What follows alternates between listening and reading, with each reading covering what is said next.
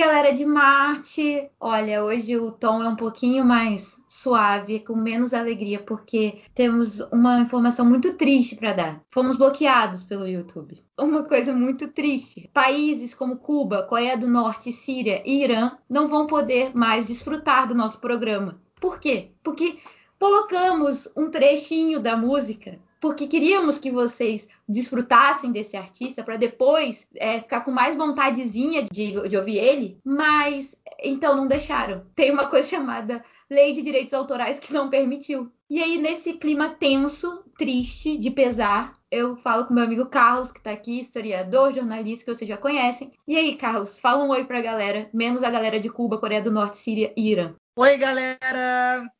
Boa noite, boa tarde, bom dia, né? É um momento delicado, né, da Gazeta de Marte, um momento que eu vou confessar para vocês que eu não desejaria nem para o meu pior inimigo.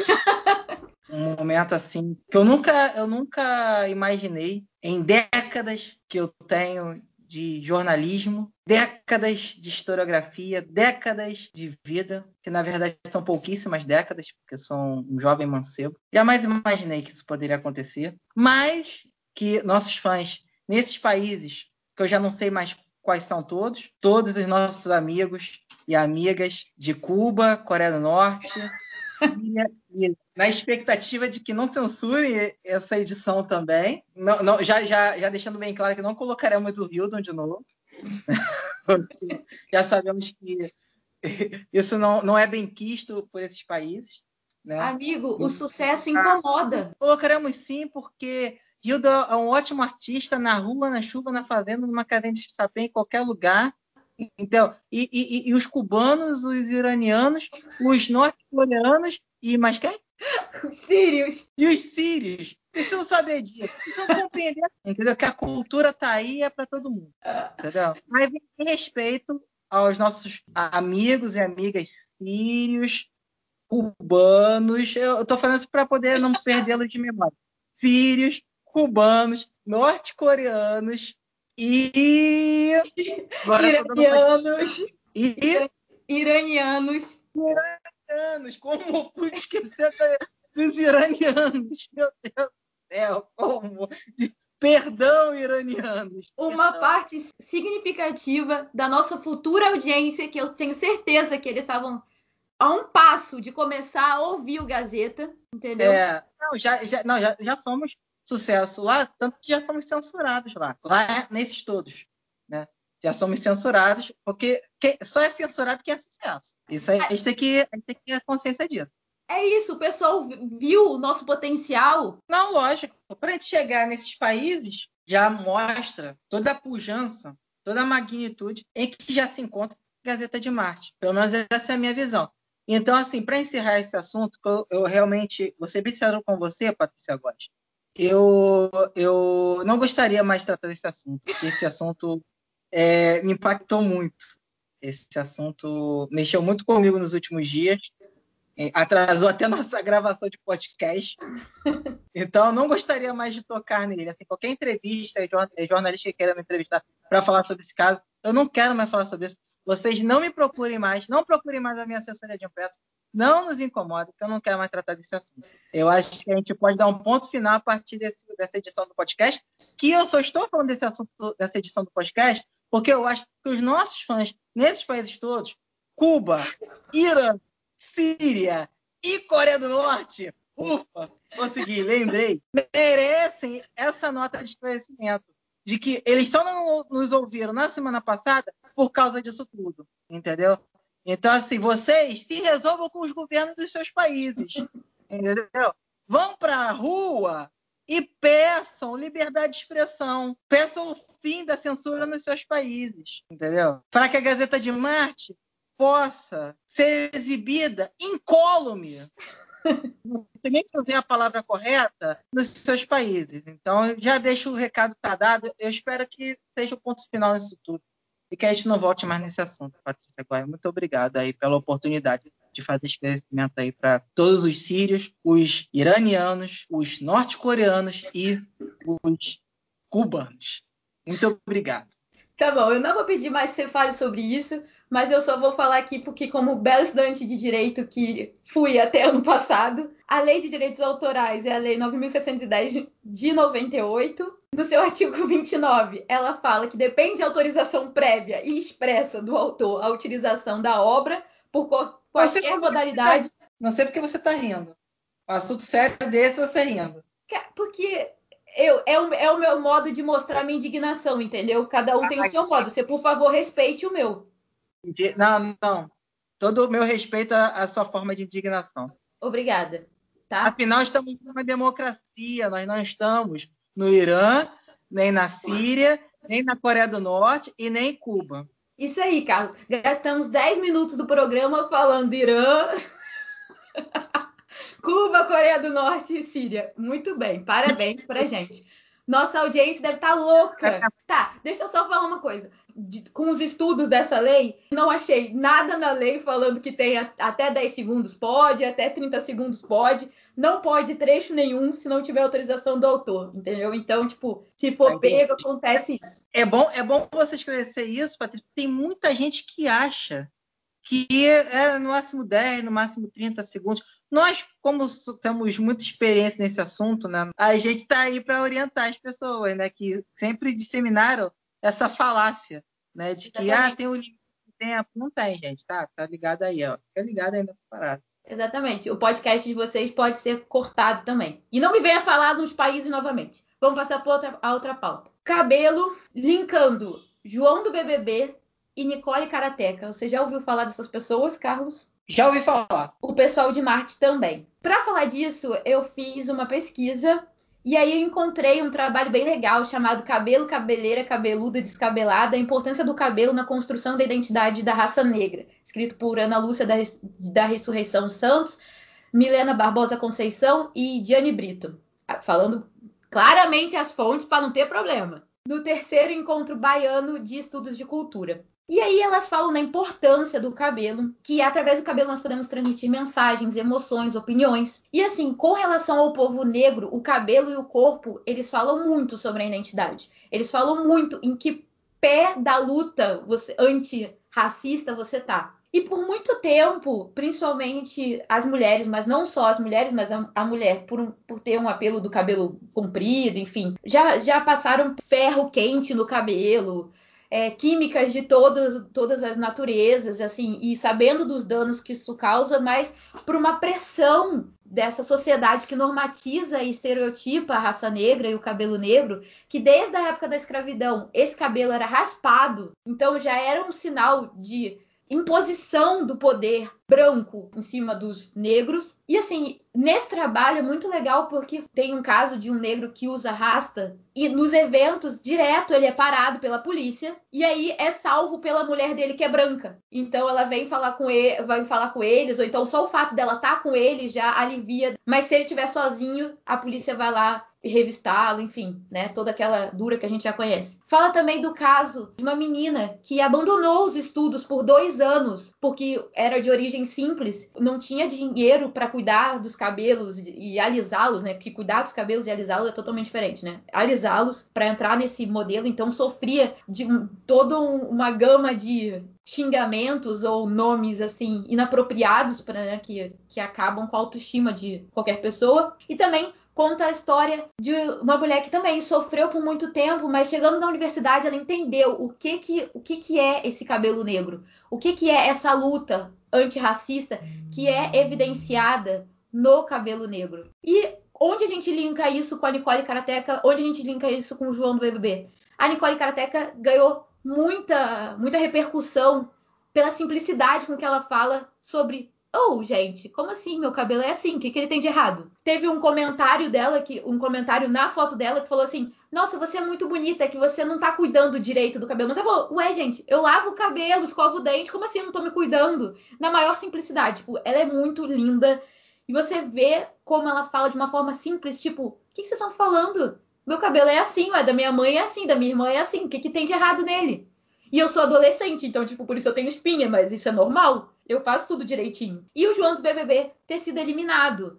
Como muita gente transformou o, a, a, o sofrimento dele em mimimi, E também se isso não é um racismo por trás, porque já é sabido que o Arthur tá para sair há bastante tempo, mas quem saiu foi o João. E aí, Carlos, o que, que você acha sobre isso tudo? Essa representatividade, essa luta, essa, enfim, o poder do cabelo. É uma luta de quebra de paradigmas, né? De quebra de conceitos que são impostos a gente durante séculos. Se esses paradigmas foram impostos a gente durante tanto tempo e ainda são, né, a necessidade da, da luta é constante e que não seja uma luta só de quem sofre preconceito, mas que seja uma luta de todos nós, né? Não só na questão racial, né, mas na, mas na questão também de gênero, questão da sexualidade como um todo, né? Essa, esse caso, né, por exemplo, da Karateka, né, se não me tem só 15 anos. É um retrato de todo uma, um, um estereótipo, né, que nos vem imposto, né, há tanto tempo, uma, eurocêntrico, né, aquele modelo de beleza criada, né? Porque o que, é, o que é a beleza? A beleza é uma coisa subjetiva pra caramba, sabe? A beleza está em coisas muitas vezes das mais simples e o belo ele é visto de diferentes formas por cada pessoa. Então a, é um processo, né, que foi se consolidando e que é mantido de uma forma perversa e de uma forma muitas vezes inconsciente já, né, pois já faz parte do imaginário popular e que como combater isso? Como mudar essa realidade? massificando também as formas de expressão que mostram, é, que, que provocam uma ruptura dessa lógica. Ao longo do tempo, né, principalmente nos últimos anos, a gente teve muito progresso nesse sentido, principalmente por causa das redes sociais, perfis no, no Facebook, no Instagram, é, portais de notícias, que ajudam a, a conscientizar a população. E também nós, né, por mais que seja uma realidade dura, que muitas vezes a gente supra resistências, até se canse, sabe, de falar, às vezes achando que está falando com uma porta, né, porque às vezes a gente está falando, falando e sente que há uma, uma dificuldade ali de assimilação, uma ignorância mesmo, né, de ignorar, de querer ignorar essa perspectiva, né, do que a pessoa aprendeu a acreditar, né, e às vezes desanima, né, mas a gente não pode desanimar, porque a gente é agente da mudança também. Então a gente não pode é, se calar, achar que não vale a pena. A gente sempre tem que achar que vale a pena. É, eu acho que foi muito válido o João ter trazido essa discussão, que de qualquer forma, mesmo que não tenha mudado a cabeça das pessoas envolvidas, fez com que várias pessoas refletissem, principalmente por ter sido no Big Brother, fez com que a Pouca trouxesse a questão da filha dela, que foi muito legal, assim, dela pequenininha não aceitar o cabelo dela falar que, ah, mas meu cabelo é feio, seu queria ter um igual o seu e tal. É, e eu acho que seria importante a gente diferenciar. Uma coisa é beleza, e aí cada um tem o seu, seu olhar, e uma coisa é padrão. O padrão é moldado, o padrão é, é, dado, o padrão é incutido na sua cabeça. Outra coisa é o que você vê como belo. Então, às vezes você acha o que ninguém acha bonito, você acha bonito. Sim, e o padrão ele é imposto de acordo com N interesses. Sim, sim.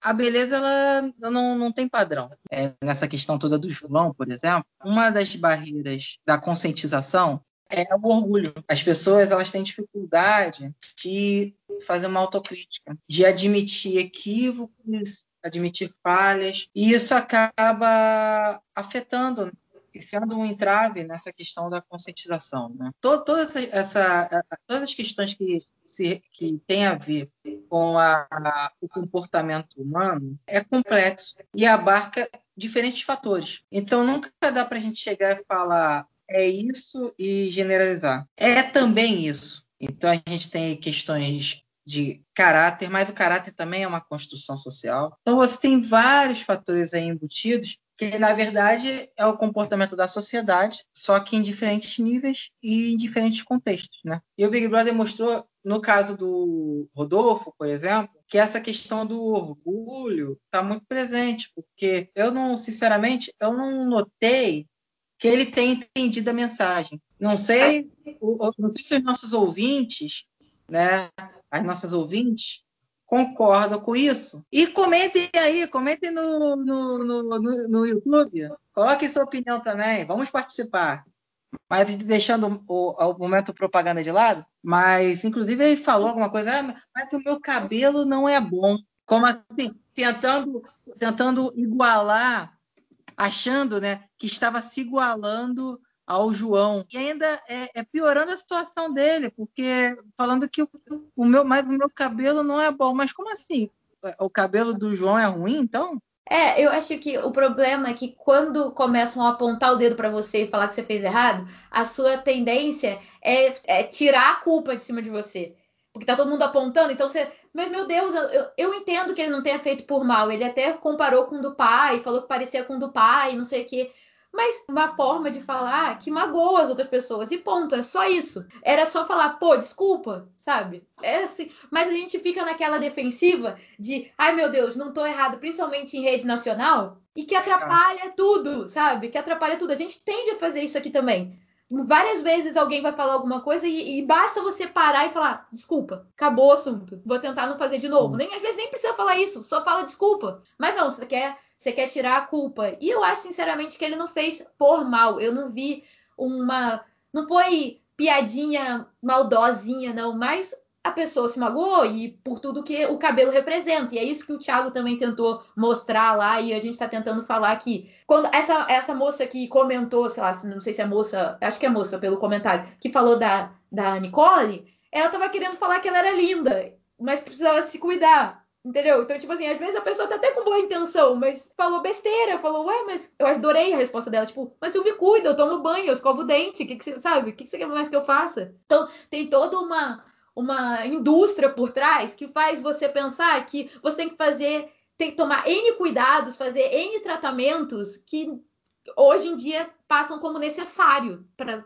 a sobrevivência da pessoa, e quando não é, entendeu? Se a gente não ficasse nessa, nessa escravidão da indústria da beleza, menos coisas seriam necessárias, entendeu? Para o cuidado diário, por é, exemplo. É a questão mesmo do que sempre foi vendido, né, cara? É. Isso tem mudado. Tenho visto campanhas que têm apostado mais na diversidade. Se você for pegar propagandas, né, de, de produtos de beleza de 15, 20, 30 anos, né? Você vai ver a população preta está totalmente excluída. Parecia que não existia. Inclusive, vou fazer um momento merchan aqui. Momento merchan? Não.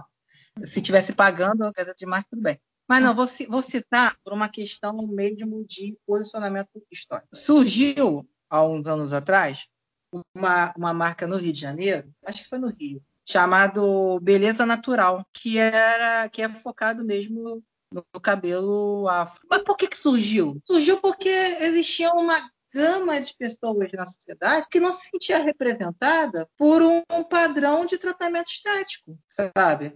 É, e queria é, é, realçar a sua beleza natural. Por isso o nome beleza natural. Por outro lado, pessoas né, é, cresceram oprimidas por essa, por essa padronização, uma imposição, uma ditadura mesmo, do que era vendido como belo. Então, assim, você pega uma propaganda que só tem branco padrão europeu, fazendo comercial de, de produto de beleza. Se você não está inserido nessas propagandas, se você não se vê representado nessas propagandas, o que, que você vai pensar? Que você não faz parte desse padrão. Então imagina o impacto disso. Parafraseando a Lumena, não fazia parte do fenótipo. Seus detalhes, a olho nu, podem parecer insignificantes e para muitos mimimi. Mas a gente tem que entender que cada pessoa se desenvolve de uma forma, sabe? O que, o que para uns pode parecer mimimi, pode ter sido nefasto para outras pessoas. Sabe o que falta para a sociedade? Empatia. Exato, exato. Duas coisinhas que eu acho que é, devem ter outras coisas, as coisas que eu tô lembrando agora. Duas coisinhas que eu acho que se a sociedade tivesse, a gente evoluiria assim, de mil anos, sei lá. Um, mais empatia. Dois, cada um cuidar da sua vida. São duas coisinhas que, se tivesse mais na sociedade, caramba, a gente seria. A gente seria as civilizações extraterrestres que a gente vê nos filmes. Nossa, como eles são evoluídos. Sabe? A gente seria essa galera. A gente seria essa galera. Né? Eu acho que é importante. Algumas palavras que viram moda, né? Gratidão. Né? As palavras viram moda. Tem outros que eh, eh, ainda não viraram moda. Mas quem sabe a Gazeta de Marte lança uma nova moda. Humanidade. As pessoas desumanizam muito os outros. Quando tinha que ser o contrário. Quando deveria haver uma humanização maior do próximo. Para você entender os problemas do próximo, para você entender as limitações do próximo, por que disso, os dilemas do próximo, por que disso. A falta disso tudo limita muito ser humano, sabe? Limita muita gente, a nossa existência. Então, o, o, comportamento que a gente tem hoje vai, vai ser determinante positivamente em muitos aspectos, mas negativamente em, em outros, para as próximas. A gente é, volta com umas questões do tipo, e esse negócio de ser gay, de ser lésbica, onde vai nos levar? Essas coisas que já eram para ter sido superadas, sabe? O Paulo Gustavo, galera comentando lá, falando, ah, mas merece mesmo porque é gay olha o castigo divino, não sei o quê, uma parada que você fica, meu Deus, não é possível que a pessoa se dê o trabalho de entrar na rede social do outro para falar uma masneira dessa. Estava se ventilando aí, eu li sobre isso, que tinha um parlamentar aí querendo lançar uma lei exigindo que todos os, os pacientes de Covid tivessem a, o, a, o, mesmo aparelho lá que está mantendo o Paulo Gustavo vivo. Eu esqueci o nome, é, é, mas é um aparelho caríssimo e tal. A manutenção dele é caríssima. Só a manutenção dele custa 30 mil reais. Parlamentar então, sabe que a gente não tem nem oxigênio? Eu gostaria muito que fosse mesmo. Todo mundo tivesse à disposição esse aparelho. Eu gostaria. Mas eu, eu, eu tenho quase certeza, eu tenho quase certeza. Eu não vou dizer que eu tenho certeza, porque senão eu posso ser processado. Mas eu tenho quase certeza na verdade, eu vou dizer que eu tenho quase certeza, não, porque eu posso ser processado também por causa disso. Mas eu vou dizer, eu suponho. Não vou dizer também que eu suponho, não. Eu vou dizer, eu vou dizer que um amigo meu supõe. Um amigo meu supõe, tipo Laura Milha, Laura Milha. Um amigo meu supõe, supõe, esse esse parlamentar tá vindo com essa só porque é o Paulo Gustavo, só porque o cara é gay e só porque o cara é artista da Globo. E tá sendo o assunto do momento. Alguma dessas alternativas ou, ou, todas essas alternativas. Porque, assim, o Bolsonaro se tratou nos melhores hospitais. Lá quando teve a facada, lá. O, o Queiroz fez o tratamento dele. Não sei se o Queiroz já entrou na lista da Forbes. Mas o Queiroz fez o tratamento dele, o Albert Einstein, tratamento caríssimo de câncer. E eu não vi ninguém falando que ia fazer projeto de lei para que todo mundo pudesse fazer é, tratamento de câncer no Albert Einstein, que nem o Queiroz teve. Não sei com quais recursos, porque ele falou que era um cara muito bom de rolo e sabia fazer dinheiro. Então deve ter sido, né, com esse dinheiro aí que ele sabe fazer, né, que ele falou uma vez no SBT, né. Então, assim, eu não vi, não vi essa, essa mobilização, não. Vamos fazer um projeto de lei para que todo brasileiro possa fazer tratamento de câncer no Albert. É óbvio que eu gostaria que todos fizessem o tratamento do Paulo Gustavo, tivesse à disposição esses aparelhos. Mas a gente tem que entender que a gente vive num mundo desigual socialmente, em que quem tem recurso vai ter mais possibilidades de ter algo de excelência do que nós, meros mortais, operários nas nossas diversas áreas. Amigo, e vamos combinar, né? Não é momento de ficar atacando pedra na pessoa, né? O cara tá Não, mas... vida e a morte. Sabe? Então, assim, isso é mais um retrato da falta de empatia que as pessoas. Na própria situação da facada do Bolsonaro, é, mesmo com tudo que ele fala, das atrocidades e tal, gente falando, ah, tinha que ter, tinha que ter girado a faca para matar logo, tinha que ter não sei o quê. Sabe? Gente, calma, sabe? É uma vida. Entendeu? Então, assim, mais amor, por favor. Exato, exato. E assim, para finalizar, só para puxar esse negócio, puxar o cabelo, é ótimo, puxar esse assunto do cabelo, só para finalizar, a própria Camila e o João, eles falaram lá que não é mimimi, é questão de você passou uma vida inteira ouvindo isso, você passou uma vida inteira sofrendo isso, então qualquer gotinha já transborda o copo. Passado de sofrimento para essas pessoas. Exatamente. E aí eu ouvi gente criticando porque ela usa peruca, ou que ela usava trança. Então eu quero deixar bem claro o nosso posicionamento para Terra e para Marte, para todas as galáxias. O que a gente está trazendo aqui é ah, todo negro então tem que usar o cabelo Black Power, ou todo negro tem que usar Rastafari. Não, não é isso. Todo negro e toda pessoa pode usar o cabelo como bem entender. O que a gente quer diminuir é a pressão de você ter um tipo de cabelo, ter que atender a um padrão de beleza que realmente não existe. Respeite o que você acha que é bonito. Beleza é uma coisa subjetiva, como você mesmo falou. Então, Carlitos, o que, que eu vou fazer? Passar para o próximo assunto. Carlos, já ouviu falar sobre farra do boi? Farra do boi. Tem muita. tá falando sério, tá suando? Na farra do boi é o que mais tem no Brasil. Cara, deixa eu falar sério. Para com isso, pelo amor de Deus. Presta atenção. A dica do webinário dessa semana, né? Eu e a, a louca dos webinários, o webinar, é, cada um fala de um jeito, webinário, webinar, enfim. Mas é o webinar da Emerge que teve essa semana falando sobre farra do boi. Nele, a gente tem uma descrição muito legal do que, que é esse evento. Tem a participação da doutora Lúcia Frota, da juíza Rosana Navega Chagas, do capitão Fernando Magoga, da jornalista Janine Koneski. E assim, é muito interessante, tá no canal do YouTube da Emerge. E aí, o que é essa farra do boi? Ela ocorre em Santa Catarina há mais de 300 anos, é um costume açoriano que foi trazido. E geralmente ela ocorre entre novembro e maio, especialmente na quaresma mas também, ultimamente, ela tem sido é, feita no Dia das Mães e no Dia dos Pais. E aí, o que, que é? O boi é retratado como Judas. E aí, malha-se o boi. Mas, uma forma mais contemporânea, hoje em dia ele é tratado às vezes como o próprio mal, então como a, a expressão de Satanás na Terra, e aí malha-se o boi. Malhar o boi parece uma coisa leve, né? Mas não, malhar o boi é uma coisa super cruel. E é preciso lembrar que o boi é um ser senciente, ou seja, ele possui sentidos, ou seja, ele sente dor. E aí, é, aquele ator Cláudio Cavalcante, lembra que participou da viagem? Lembro, lembro dele. Eu sempre, eu sempre senti desde aquela novela que ele tinha uma coisa especial, gente. Agora eu fui saber o que, que é. Ele luta com, pela causa animal, né? Lutava, né? Porque já é falecido. Com, desde 88 e ele levantava muito essa bandeira, né? Muito tempo. É porque você é velho, amiga. Eu não, não conhecia essa época. Olha só que danado. então, deixa eu falar.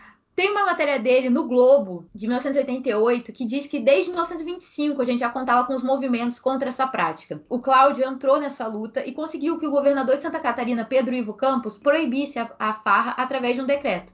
Mas a proibição só durou um dia, pois no dia seguinte, pasmem, Fernando Gabeira foi lá e fez um lobby defendendo os interesses de quem se beneficia dessa prática. Que na época, o preço do boi de 8 mil cruzeiros ia para 25 ou até 50 mil na época da farra. E hoje em dia, ele vai de 2 mil, ele passa para até 6 mil. Então, o Gabeira defendeu que era uma manifestação cultural, que não havia tortura e que por isso não podia ser extinto da noite para o dia. E o Cláudio Cavalcante ficou muito revoltado e fez essa matéria para o jornal o Globo. Lembrando que nesse momento, os maus tratos aos animais era apenas uma contravenção, a gente ainda não tinha lei de crimes ambientais. Só em 97, o STF, através de um acordo, trouxe a obrigação do Estado de garantir a todos o pleno exercício dos direitos culturais, incentivando a valorização e a difusão das manifestações, mas sem prescindir da observância da norma contida no artigo 225, inciso 7 da Constituição. E o que, que diz esse artigo 225?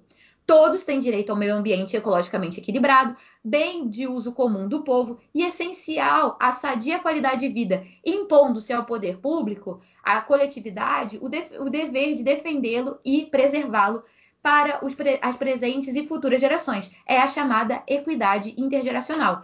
Eu, na, na geração presente, tenho que deixar o meio ambiente de uma forma parecida para as futuras gerações. Eu não posso destruir tudo como se não houvesse amanhã. Preciso manter o meio ambiente. E aí, no inciso sétimo, mais precisamente, ele fala sobre proteger a fauna e a flora, vedadas na forma da lei, as práticas que coloquem em risco sua função ecológica, provoquem a extinção de espécies ou submetam os animais à crueldade. E quais são essas crueldades na farra do boi? De acordo com a doutora Lúcia Frota, que é autora do livro A Questão Animal e Seu Acesso à Justiça, um paradoxo do direito, os olhos dos bois são vazados, suas patas são cortadas, bombinhas são enfiadas em seu ânus, socos e pontapés. No vídeo eu já vi é, botarem fogo no chifre do boi. E assim, eles pegam os bois mansos, porque eles não Ou seja, atividades lúdicas. É, exatamente, super normal. Costume, costume. Não tá maltratando o boi. O quê? Isso aí é maltratar o boi? Lógico que não. Óbvio que não. E aí, é socos e pontapés até que o animal não aguente mais, ou então os participantes se deem por satisfeitos, e aí deixa ele abandonado, ou então fazem um mega churrascão. o MP de Santa Catarina já possui uma campanha para combater essa prática, afinal de contas, é crime. E de acordo com a doutora Lúcia Frota, a lei sanção que foi super comemorada no passado, que é a Lei 14064 de 2020, ela alterou o artigo 32 da Lei de Crimes Ambientais, trouxe o parágrafo 1A, que aumentou as penas para quem comete maus tratos com relação aos pets. Então, foi para dois a cinco anos. Isso foi muito comemorado no passado, mas, na verdade, o que a doutora Lúcia trouxe é que isso foi um retrocesso. Porque antes tratava de evitar os maus tratos para todos os animais. E aí, por emenda, trouxeram só para os pets o que fez uma especificação que acabou enfraquecendo a lei, na verdade. O próprio boi, ele continua no caput, que é que prevê uma detenção de três meses a um ano e multa, ou seja, um crime de menor potencial ofensivo que é, cuja pena máxima não ultrapassa dois anos e por isso se aplica a Lei 9.099 de 95, que prevê os institutos de transação penal e composição civil, ou seja, não tem prisão em flagrante, não tem fiança. Ele é liberado a menos que essa transação penal não possa ser aplicada caso já seja comprovado que o autor tenha sido condenado pela prática do crime, a pena privativa de liberdade, se já foi beneficiado anteriormente no prazo de cinco anos, ou se a medida se mostrar insuficiente dados antecedentes, motivos e circunstâncias da conduta, que acaba não acontecendo. E aí, o que a gente tem que fazer para combater isso? A gente tem que por concurso formal de crimes, ou seja, associação criminosa, é, dano ao patrimônio público, corrupção de menores, Inclusive prevaricação, que é o que a juíza Rosana Navega Chagas traz, porque a prevaricação quer dizer a omissão por sentimentos pessoais, quando devidamente comprovada, do empenho de combater tais práticas. Então, com tudo isso, a gente aumenta a pena, consegue sair do, do âmbito do GCRIM e vai para as várias criminais. E quem comete o crime de prevaricação entra na lei de ficha limpa. Ou seja, se o governador de Santa Catarina permite que essa, que essa farra do boi ocorra, ele fica inelegível por oito anos. Fora isso, a gente fere também uma Convenção Americana de Direitos Humanos no Protocolo de São, São Salvador. O que, que eu quero trazer com isso tudo? É que é um absurdo, até hoje, serem promovidas farras do boi. Existe até um vídeo famoso que o boi, desesperado, entra na piscina, não sei se você já viu, fugindo. Ele tá fugindo dessas pessoas, ele tá fugindo dessa farra do boi. É uma coisa altamente cruel que pouquíssimos bois saem vivos dessa, eu acho que no máximo 10 até hoje, porque o fato dele ser o crime, tiram o anelzinho da orelha dele, então não há como se identificar a procedência dele. Então não se sabe Sim. se ele foi tratado, vacinado, enfim. Poderia se fazer exames, mas é mais barato abater o boi. boi. Mesmo que o boi saia vivo da parada, pô, como fica a cabeça do boi? Pois é, então, ele fica altamente traumatizado. É, a própria jornalista Janine Koniski, ela traz a, a situação em que dois foram resgatados e teve toda uma briga judicial com relação a isso, mas no final foi abatido. E isso, comoção na, na internet muito grande porque não era para eles serem abatidos. Então ela até sugere que seja feito um santuário para os bois que, que eventualmente sejam recuperados dessas farras. Na verdade, que não aconteça, porque é crime. Mas que se vier acontecer, que, que eles possam ir no santuário. O que ajudaria também, porque as crianças que estão sendo educadas hoje em Santa Catarina, entendendo que isso não é legal, que isso pode, poderia até ter sido um costume açoriano, que seja, mas que hoje em dia não é possível que se pense que isso é legal, porque o boi sente dor, a gente está promovendo o sofrimento animal. E aí que elas tivessem contato com esses bois que sofreram isso, seria legal, seria educativo. O capitão Fernando Magoga fala sobre uns projetos educacionais, como o PROA e o PUMA, que focam em crianças e adolescentes para mudar essa cultura. Então, desde você vê, desde 88, na época do Cláudio Cavalcante lá, até hoje, com decisão falando que é crime, mesmo assim ainda acontece. Ano passado aconteceu, esse ano já aconteceu. E assim, e as pessoas sustentam ainda que isso é costume. O que, que eu faço com seres humanos, Carlos? O que, que, eu, que, que eu faço? Sério, eu tenho que pedir para Marte me levar, porque aqui não dá. Pois é, o grande problema é disso é que é algo que já está que, que já que é uma tradição né, popular, né, muitas das vezes, né, e em alguns casos movimentam milhões de reais. Né? Você pega, por exemplo, Barretos, né? muita grana que, que rola né? anualmente, né? e aí entra naquela questão de empregos gerados, todas aquelas complexidades, né? E acaba virando um entrave. Ao mesmo tempo, há pouco espaço na mídia para se falar sobre isso, né? Porque a, mídia também, de certa forma, em boa parte, fica comprometida, né? Já que esses eventos que movimentam muita grana anunciam muitas vezes em veículos de comunicação e tal. Isso dificulta também que essa questão seja abordada de uma maneira adequada e ampla. Então a gente tem um, um cenário muito complicado, isso agregado a tudo que a gente falou na edição passada, né, relacionado à política do governo ambiental, a resolução se torna mais difícil ainda de se crer que haverá. Não é algo que é limitado a esse governo, que todos os outros também ficavam presos a isso. E não só no Brasil, como em outras partes do mundo. Você vê na Espanha até hoje, tem lá as touradas e, e aquilo dali é uma tradição, né? Os toureiros, né? Os toureiros usavam né? uma ferramenta que eles é, é, eludiam o boi por um lado, né? Com a capa, né? E quando o boi era, vamos dizer assim, é, persuadido, né? A, atraído por essa por esse movimento é, do toureiro. O, o, boi passava, o toureiro fazia o movimento e, por outro lado, enfiava lá aquela ferra, aquele instrumento no boi, ferindo o boi. Meio que numa, num combate, digamos assim, em que o vencedor era quem sobrevivia. Às vezes o, o toureiro sobrevivia, às vezes o boi sobrevivia, né? É, e o Mas... toureiro escolheu estar lá, o boi não, né? É, o toureiro escolheu estar lá, o boi não. Então, assim, é, são tradições, né? Por N questões, são muito difíceis de serem mudadas. Elas podem sofrer judicialização daqui e dali, uma, uma, uma proibição num momento ou no outro, mas acabarem é, ainda vai demorar bastante tempo, creio eu, ou que a própria, a própria tradição se ressignifique num outro molde né, numa outra perspectiva, em que nem a exploração do animal e nem a mutilação do animal é, sejam mais aceitas.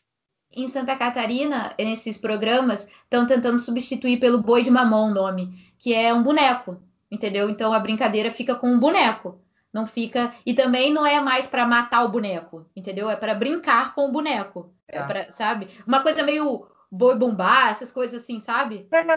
É, é, um caminho, é um caminho, mas eu acho que mesmo assim não substitui o, um, dos, um dos grandes motes é, dessas, dessas tradições, né? Que é o sadismo humano, né? Muito do, entre aspas, encanto dessas, dessas práticas, né? Dessas tradições populares, culturais e tal, é essa questão de você tirar a vida do bicho. E antes de você tirar a vida do bicho, de você torturar o bicho. Então, infelizmente, essa é a realidade. Para essa galera, o encanto do negócio é você maltratar o animal. Ou o boi ou o homem. Só como você falou, o homem escolheu estar ali e assumiu as consequências daquilo. O, o, o, o, boi não. É, nesse, nesse webinar, eles falam que, tipo assim, que muitas pessoas se machucam, crianças se machucam, porque o boi sai desembestado, enfim, né? Sofrendo tudo aquilo, é machucado, tem dano ao patrimônio público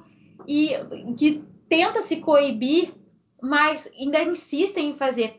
E aí tem o capitão Fernando Boga trouxe a Lei 17.902 de 2020, que proíbe a participação na farra do boi, inclusive da publicidade que se dá a esse evento. E o que a gente estava falando, e que a gente sempre acaba voltando com relação ao, ao crime dos, dos poderosos. Porque tem muita gente com muito dinheiro envolvido, tem político envolvido, tem traficante envolvido, tem grandes empresários envolvidos. Então fica muito difícil o que a, a, população entende como costume, na verdade, é toda uma, uma indústria por trás que lucra muito. E aí, o, o grande paradoxo, que é o que a, a doutora Lúcia Frota traz, é que assim, farra do boi é crime, não deveria acontecer. Rinha de galo é crime, não deveria acontecer, mas a gente sabe o que acontece. Mas vaquejada e sacrifício religioso é manifestação cultural.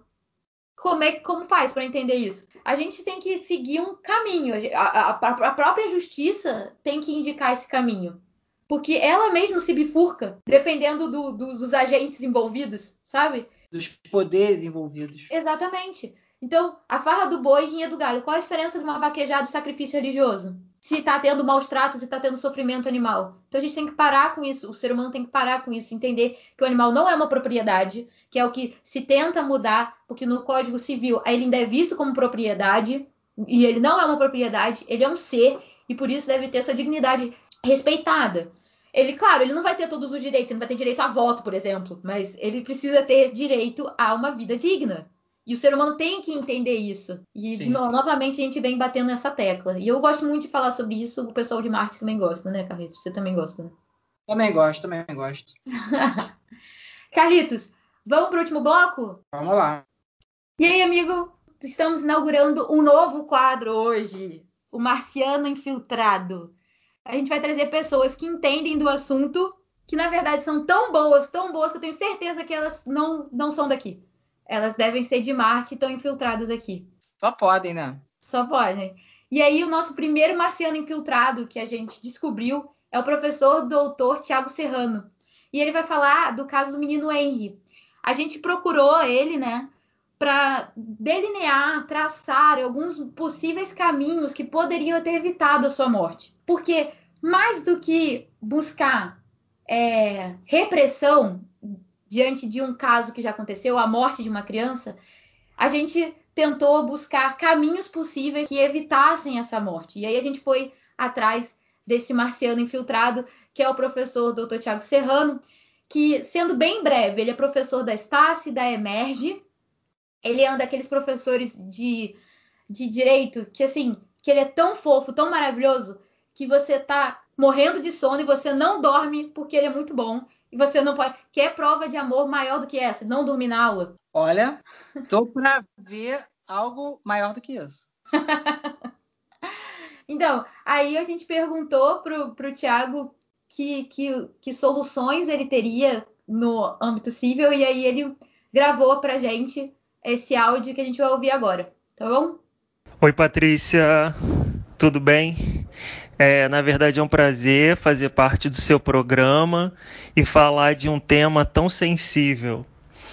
Bem, na esfera civil, a sanção que um dos pais pode sofrer é a perda do poder familiar em decorrência da omissão diante do dever de cuidado de seu filho. Dessa forma, é importante se buscar meios para que não seja aplicada tal penalidade. O primeiro ponto é a diferença entre poder familiar e a guarda que muita gente confunde na prática. O poder familiar é o conjunto de responsabilidades e deveres que ambos os pais têm em relação ao filho, que não se rompe com a separação. Já a guarda é a convivência com o filho depois da separação, podendo ser, dentre outras, unilateral ou compartilhada. Assim, com a separação os pais continuam tendo responsabilidades em relação aos filhos, mas a convivência poderá ser de um deles, e o outro terá direito de visitação ou poderá ser de ambos. No caso do Henry, a mãe, que parecia estar numa relação abusiva, poderia ter concedido a guarda ao pai biológico, não perdendo assim o poder familiar. Porém, nesse caso, o dever de prestar alimentos recairia sobre ela, a não ser que ela fosse considerada hipossuficiente. Outro ponto bastante importante é que os tribunais superiores já decidiram que, mesmo diante da destituição do poder familiar, o dever de pagar alimentos deve ser cumprido. Até porque o pai ou a mãe que comete algum ato cabível de destituição familiar, essa pessoa não pode ser beneficiada com isso, ficando isenta do pagamento de alimentos. Foi esse o entendimento dos tribunais superiores. Outro ponto relevante que os tribunais vêm enfrentando é o chamado abandono afetivo, o que pode gerar indenização. Nós já temos é, decisões do STJ no sentido de que o abandono afetivo ele pode vir a gerar um pleito indenizatório em decorrência do dano sofrido pelo filho, que pode uh, ser ressarcido através de pecúnia. Não é um entendimento é, majoritário, ele é um entendimento ainda cambiante, mas que tende aí no futuro a se consagrar em decorrência do princípio da afetividade, corolário do princípio da dignidade da pessoa humana. No caso concreto, se a mãe de Henry tivesse entregue o filho ao pai, não perderia assim o poder familiar, gozaria do direito de visitação e não seria acusada de abandono afetivo caso continuasse a cumprir o dever de cuidado para com seu filho. Caso, como eu disse no início, é um caso muito sensível, ele tem aí uma repercussão na esfera penal e na esfera civil. Aqui nós estamos determinando um caminho que pode ser adotado por pessoas que estão em relacionamentos em que o seu filho biológico esteja sofrendo uma determinada violência por parte do padrasto ou da madrasta, mas claro que no caso concreto houve o evento morte e aí consequentemente tanto aquele que causou a morte como aquele que se omitiu uh, vão responder criminalmente. E também civilmente porque o pai biológico do Henry pode acioná-los civilmente em decorrência da morte do filho. Essa questão de violência, ela é bem interessante e, e tem sido bem discutida porque hoje nós temos a Lei Maria da Penha. É, ela é interessante, na verdade, porque ela traz uma situação rotineira de violência doméstica e que acaba é, causando um prejuízo, causa danos tanto para a mulher como para seus filhos. Então, num caso concreto em que não tenha existido esse evento morte, é possível se reivindicar a aplicação da Lei Maria da Penha. Sintetizando, tudo que foi dito até agora é muito importante, então, né, numa situação em que exista esse tipo de problemática, um dos pais esteja realmente numa relação abusiva em relação ao seu filho biológico e não queira se retirar dela, ou por questões afetivas ou por questões econômicas, e aí não nos cabe investigar isso, mas se ocorrer num caso concreto, é importante que esse pai, essa mãe, se valham dos seus instrumentos uh, cíveis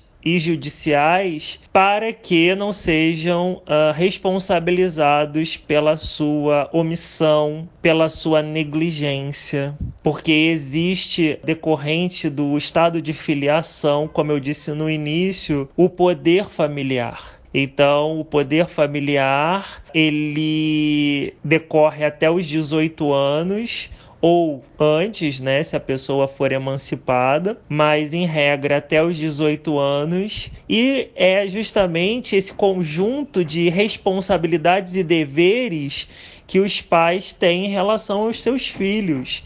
E esse poder familiar, repito, ele não se rompe com a separação. Então é importante, né, fazer essa diferenciação mesmo em relação à guarda e ao poder familiar, que são institutos diferentes. Então, pessoas que estejam vivendo isso, não tenham medo de tentar inverter a guarda, porque a inversão da guarda, entregando né, o seu filho para o pai ou a mãe biológicos, na verdade não vai romper os laços que você tem com o seu filho. Você vai ter o direito de visitação, você vai ter o direito de ver o seu filho. Nada obsta também que se for uma outro, outro tipo de situação, migrar da guarda com é, unilateral para a guarda compartilhada. Claro que existe ali pleito de alimentos, porque o pai que não está presente, como regra geral, deve pagar alimentos. Hoje também nós temos o entendimento dos tribunais superiores no sentido de que, mesmo diante da guarda compartilhada, é exigível os alimentos Mas claro que se a pessoa, uh, mesmo entregando o filho para o outro pai ou mãe e que não tenha recursos né, para prover o sustento desse filho, pode ficar isento pelo fato de ser hipossuficiente.